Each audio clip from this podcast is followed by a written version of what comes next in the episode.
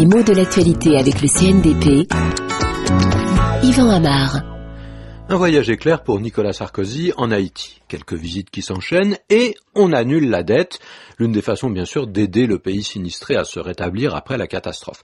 Mais c'est le vocabulaire qui m'étonne. Pourquoi effacer cette dette? C'est la formule qui a été le plus communément utilisée pour rendre compte de cet acte. Alors, effacer, l'image est fréquente, hein. elle n'a pas été inventée pour l'occasion, ni par le président de la République, ni par le journaliste qui rend compte de sa proposition. En effet, on efface une dette quand on l'annule, quand on la supprime. Et c'est bien le privilège du créancier d'avoir cette générosité envers celui qui lui doit quelque chose. D'un mot, il peut faire que cette dette, elle n'existe plus. Et c'est donc un genre de cadeau même si c'est un cadeau par défaut, parce qu'on ne donne rien de positif, mais simplement on enlève du négatif.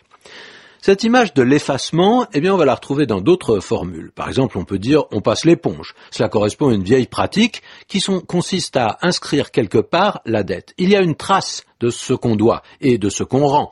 Une trace relativement officielle, d'autant plus importante d'ailleurs que cette tradition, elle remonte loin à des cultures où l'écrit était assez rare, où peu de gens savaient lire et écrire. Donc on marque le coup en inscrivant quelque part ce qui est dû. Et par ailleurs, on se souvient de la métaphore de l'ardoise. Souvent, c'est ce support sur lequel on va écrire les sommes qui ne sont pas encore payées. Et justement, la pratique de l'ardoise, elle est particulière. Il ne s'agit pas d'écrire quelque chose une fois pour toutes, seulement on le note provisoirement. C'est bien ça, avoir une ardoise chez quelqu'un. Avoir une ardoise chez un commerçant, c'est-à-dire que quelque part on a dit que vous deviez 10, 15 ou 50 euros. Ben, ça ne durera pas toujours. Ça reste écrit jusqu'à ce que l'affaire soit réglée. Un coup de chiffon et on peut repartir à zéro. L'ardoise, donc, elle est conçue pour être effacée, quel qu'en soit le motif. Hein. Remboursement ou bien beau geste du créancier. Donc c'est un symbole fort, effacé n'est pas réglé, et d'une certaine façon, on va penser à l'amnistie cet oubli judiciaire qui fait qu'on refabrique la mémoire de façon délibérée. On élimine certains événements pour faire comme s'ils ne s'étaient jamais produits, comme si la clémence avait cette toute puissance de refaire l'histoire, en tout cas d'interdire qu'on fasse une quelconque référence à ce qui s'est passé.